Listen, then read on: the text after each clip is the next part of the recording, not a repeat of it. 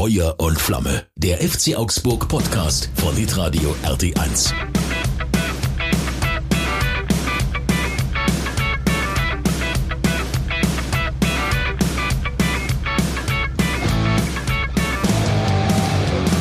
Damit herzlich willkommen zu einer neuen Ausgabe von unserem Fuff-Poddy. Fuff steht für Feuer und Flamme.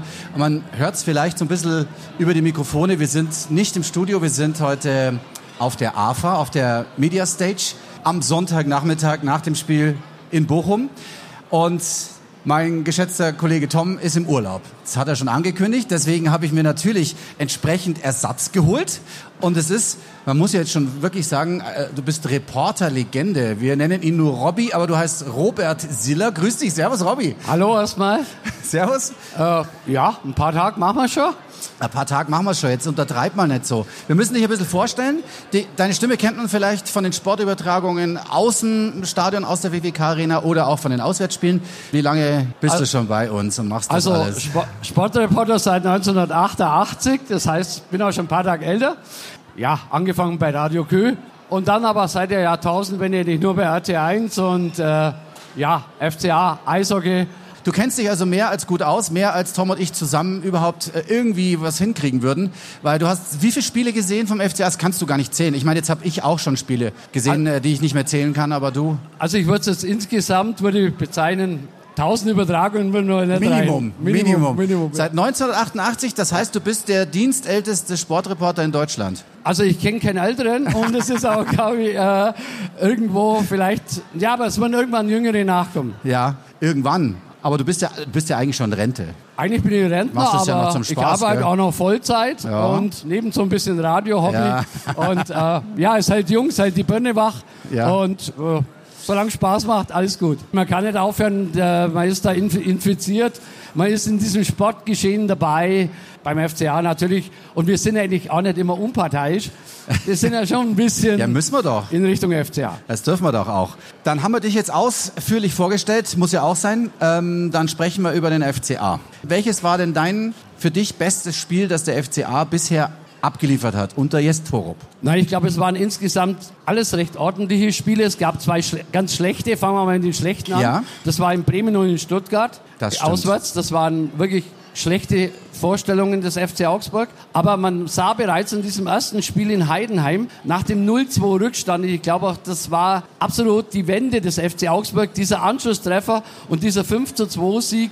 Ich glaube, das war der Ruck, die Wirkung, was den FCA mit dem konstanten Trainer, der auch hier sich wie er sich präsentiert als ruhiger Däne, der aber trotzdem Disziplin liebt und trotzdem seine äh, Spieler auch umarmt. Also er findet die richtige Mischung und ich glaube, das war ein ganz wichtiger Punkt der Sieg in Heidenheim. Dann schießt du noch fünf Tore. Ähm, das ist außergewöhnlich für uns gewesen, da gebe ich dir recht. Und dann in Bremen, ähm, ein bisschen später, gebe ich dir auch recht. Es war nicht unser gutes Spiel, unser bestes Spiel. Ähm, jetzt waren wir in Bochum.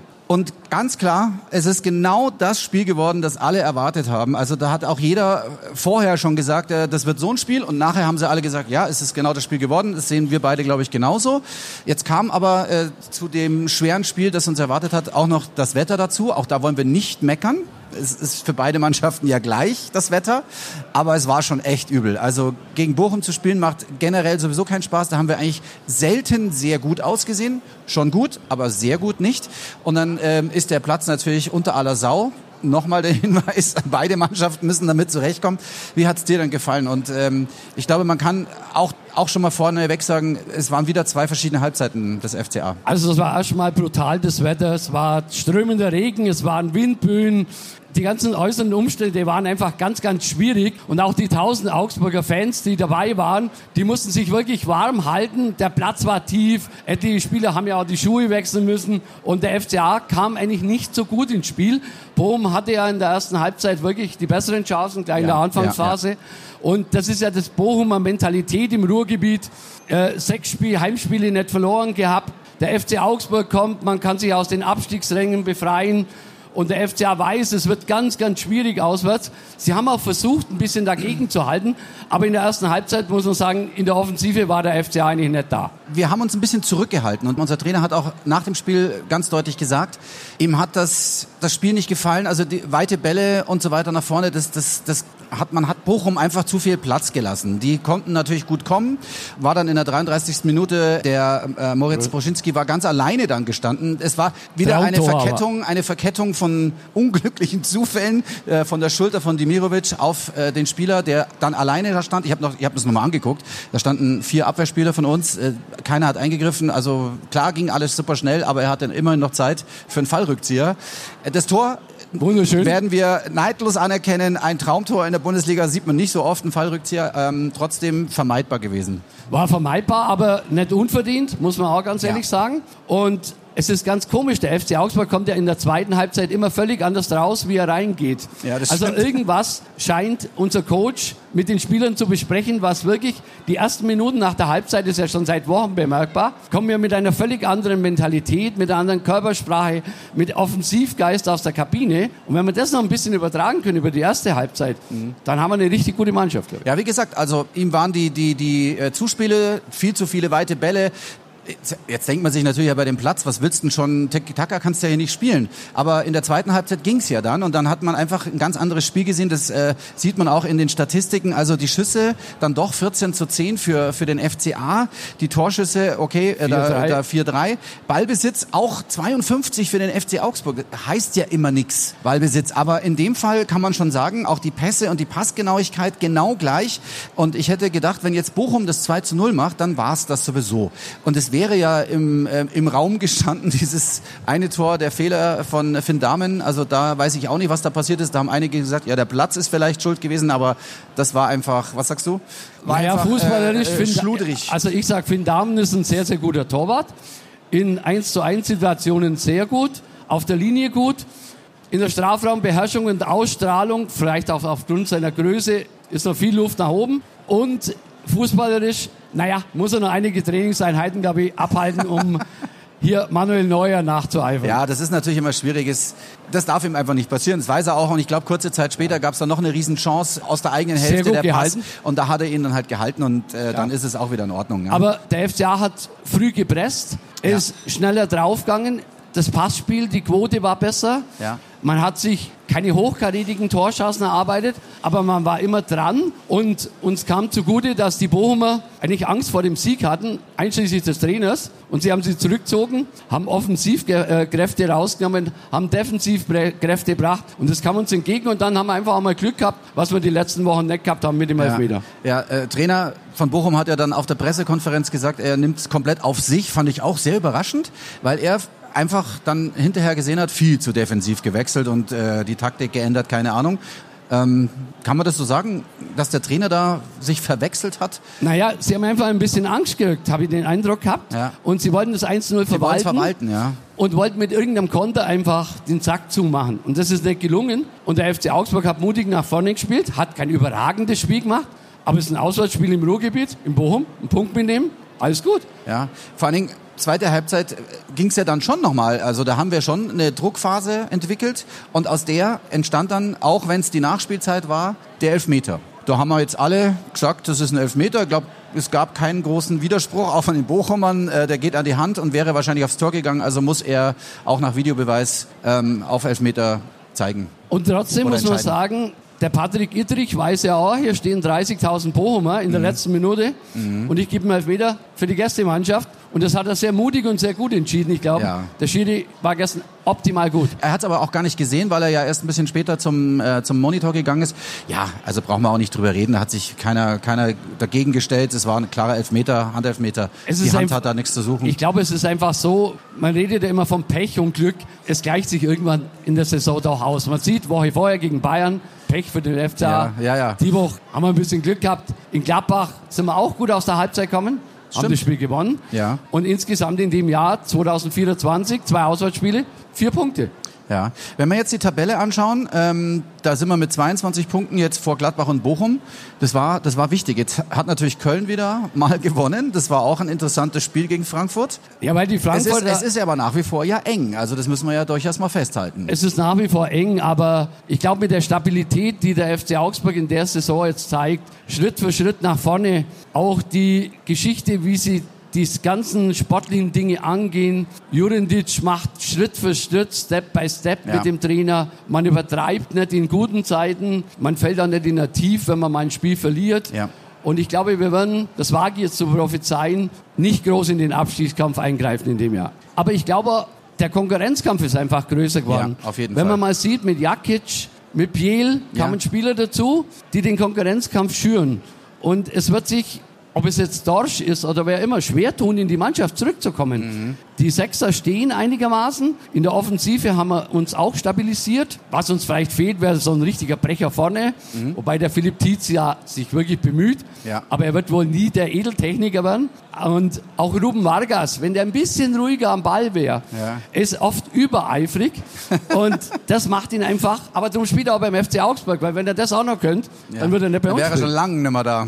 Das, ist das Problem. sehe so. Zudem hat der FC Augsburg, glaube ich, im Moment eine Ausgangslage. Ruben Vargas wollte nach Florenz. Florenz hat wohl 5 Millionen geboten. Und der FC Augsburg ist finanziell mittlerweile auch in der Lage, solche Deals zu sagen, nö, wir wollen 8 Millionen. Ja. Du bleibst hier. Wenn natürlich, und da müssen wir ja mal über Demirovic sprechen, wenn der noch vier, fünf Hütten macht in der Rückrunde, dann ist er irgendwann bei 25 Millionen und dann muss jedem Augsburger Fan auch klar sein, dann muss er verkauft ja, werden. Ja, ja, ja. Äh, weil du gerade äh, Pep Biel angesprochen hast. Der ist ja der, der letzte Neuzugang. Er war im Kader und äh, spielt dann auch sofort. Wie hat er dir gefallen? Also ich habe so die ersten drei, vier Ballkontakte gesehen. Hat mir schon ganz gut gefallen. Das ist natürlich nicht aussagekräftig, aber hat, man hat gesehen, der kann was am Ball. Also Ballbehandlung. Also ich würde sagen, wir lassen ihn mal ankommen. Die Das ersten äh, Kontakte waren gut. Ja. Äh, wir kennen das aber von Neuzugängen, die ganz, ganz schnell in den Himmel gehoben werden. Lassen wir ihn mal die nächsten Spiele agieren. Ich glaube aber, dass er offensiv uns sehr, sehr wichtig für die Mannschaft ist. Großer Vorteil, weil er Jes Torup schon kennt. Ich gehe davon aus, dass er ihn auch unbedingt haben wollte. Ja, Ich habe mit dem Spieler Ja. überhaupt keine Berührung gehabt, aber ja. Sorup wird schon wissen, was er macht. Auf jeden Fall. Jakic auch gespielt wieder, auch mittlerweile sehr sicher hinten. Macht eine Jakic- solide, solide Leistung. Jakic ist auf jeden Fall ein solider Spieler. Jakic äh, ist zweikampfstark. Jakic hat sich bei Eintracht Frankfurt bewährt. Äh, ist kein Spieler, der auffällt. Ist auch kein Spieler, der abfällt. Ich nenne ihn so ein bisschen Core 2. Äh, immer für eine gelbe Karte gut. Aber genau solche Spieler braucht der FC Augsburg natürlich auch, um das Defensivverhalten stabil zu halten. Er hat ja der, im ersten Spiel sich schon eine gelbe geholt. Also Gestern also auch. Patrick Mölzel 2024. Liebe Grüße. Ähm, ja, dann freuen wir uns einfach, dass wir einen Punkt aus Bochum mitgenommen haben. Das war nicht unbedingt zu erwarten, weil Bochum wahnsinnig heimstark ist. Äh, mit dem Publikum, der Platz war mies. Insgesamt können wir zufrieden sein. Das ist Also ein, ein schöner Punkt. Also ich meine, man kann absolut zufrieden sein. Überhaupt mit diesen vier Spielen in der Rückrunde. Begonnen mit Leverkusen, wo sie Ja. wirklich gut dagegen gehalten Da haben haben. wir wirklich Pech gehabt. Pech ja. gehabt. Ja. Auswärts in Gladbach gewonnen. ja. Gegen Bayern ein gutes Spiel gezeigt. Auch ähnlich mit ein bisschen Pech wäre ein Punkt drin gewesen. Richtig. Jetzt den Punkt in Bochum geholt. Ja, und jetzt kommen die Leipziger. Jetzt kommen die Leipziger. Wollen wir Und mal kurz da drauf sehe ich uns absolut nicht chancenlos. das, also ich sehe uns dieses Mal wirklich mit Chancen. Das ist ja nicht die letzten Saisons immer so gewesen. Ähm, ich sehe das auch so. Also Leipzig ist auf 5 mit 33, haben auch gezeigt, dass sie verwundbar sind. Solche Spiele sind natürlich immer, glaube ich, man muss immer die ersten 20 Minuten sehen. Sollte Leipzig hier natürlich schnell in Führung gehen, wird es alles schwierig. So war es ja auch gegen Bayern. Aber wenn wir die Anfangsphase überstehen, wenn wir uns bis zur Halbzeit einigermaßen ordentlich präsentieren, Nadelstiche setzen, so aus der Halbzeit kommen wie in den letzten Wochen, glaube ich, ist durchaus gegen Leipzig was drin. Und man darf ja nicht vergessen, wir haben letztes Jahr gegen Leipzig 3-0 geführt und Ja. haben dann am Ende 3-3 gespielt. Ich erinnere mich schwach, ja. Äh, da haben wir ein furioses Spiel gemacht, der FC Augsburg, und haben eigentlich durch eigene Unzulänglichkeiten das Spiel aus der Hand gegeben. Und darum ist auch am Samstag vor vollem Haus ja alles drin. Ja, ich denke auch, dass es äh, ausverkauft wird. Der, der Heimbereich, glaube ich, auf jeden Fall. Bei den Gästefans weiß ich es noch nicht so ganz, aber könnte auch sein. Ist ein schönes Spiel am Samstag, 15.30 Uhr, der 10. Februar. Und dann gibt's natürlich an diesem Spieltag nur noch ein Spiel, das alle interessiert. Es ist ähm, ja die Vorentscheidung zur Meisterschaft, Fragezeichen, Leverkusen gegen die Bayern. Was glaubst du, was das wird? Ich glaube, es wird auf jeden Fall ein Zweikampf bis Saisonende. Es wird nächsten Samstag wieder die Meisterschaft entschieden, äh, außer Leverkusen gewinnt und dann sind die Bayern auch noch nicht abzuschreiben. Aber die Bayern sind einfach auch nicht stabil. Die Bayern haben Verletzte, die Bayern haben von ihrer ganzen Auf, von ihrem ganzen Auftreten äh, sind sie nicht die Bayern, die sie immer waren. Und Leverkusen mit Alonso hat seine Mannschaft unwahrscheinlich gut geformt. Und es wäre für den deutschen Fußball auch mal schön, wenn ein anderer Meister wird. Aber dieses Spiel, das du angesprochen hast, nächsten Samstag, ich glaube, dass die Bayern froh sind, wenn sie einen Punkt mitnehmen in Leverkusen. Mhm. Und dann bleibt alles offen. Mhm. Aber es wird sicher ein tolles Fußballspiel, glaube ich sicher. Ja, und nach drei Punkten für unseren FCA gegen Leipzig ist es dann zum Abschluss des Samstag sicher ein tolles Spiel. Glaubst du, dass Stuttgart noch mit eingreifen kann? Die sind jetzt ähm, zehn hinter Bayern und zwölf hinter, hinter Leverkusen, dass da nochmal nee. was geht? Wird zu schwierig. Wird also, schwierig. Die sind also, schon zu weit weg. Ich ne? glaube, für Stuttgart ist es phänomenale Saison, die sie äh, ganz schwierig wiederholen können, weil da wird sich nach der Saison einiges tun beim VfB Stuttgart, weil ich glaube, die werden einige Spieler verlieren. Also wenn man mhm. so eine Saison spielt, dann sind ja auch Spieler da, die immer einen Schritt weitergehen wollen. Das hat ja nie was mit dem Finanziellen zu tun. Nein, nie. Mit dem Niemals, ja. Und, äh, der Verein verkauft ja auch nicht wegen Geld. Das kann uns aber nee. auch noch passieren, wenn ja. wir auf einmal in Richtung Platz 6 und 7 vielleicht mhm. dieses Jahr auch noch angreifen. Ja, ja.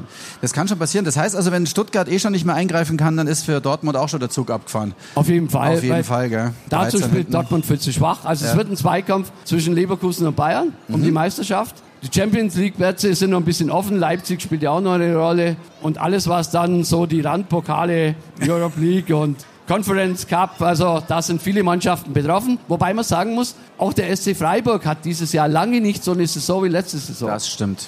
Ja. Union Berlin, man auch. sieht, wie schnell es nach unten gehen kann. Und darum bin ich schon bei Milenko Jurendic.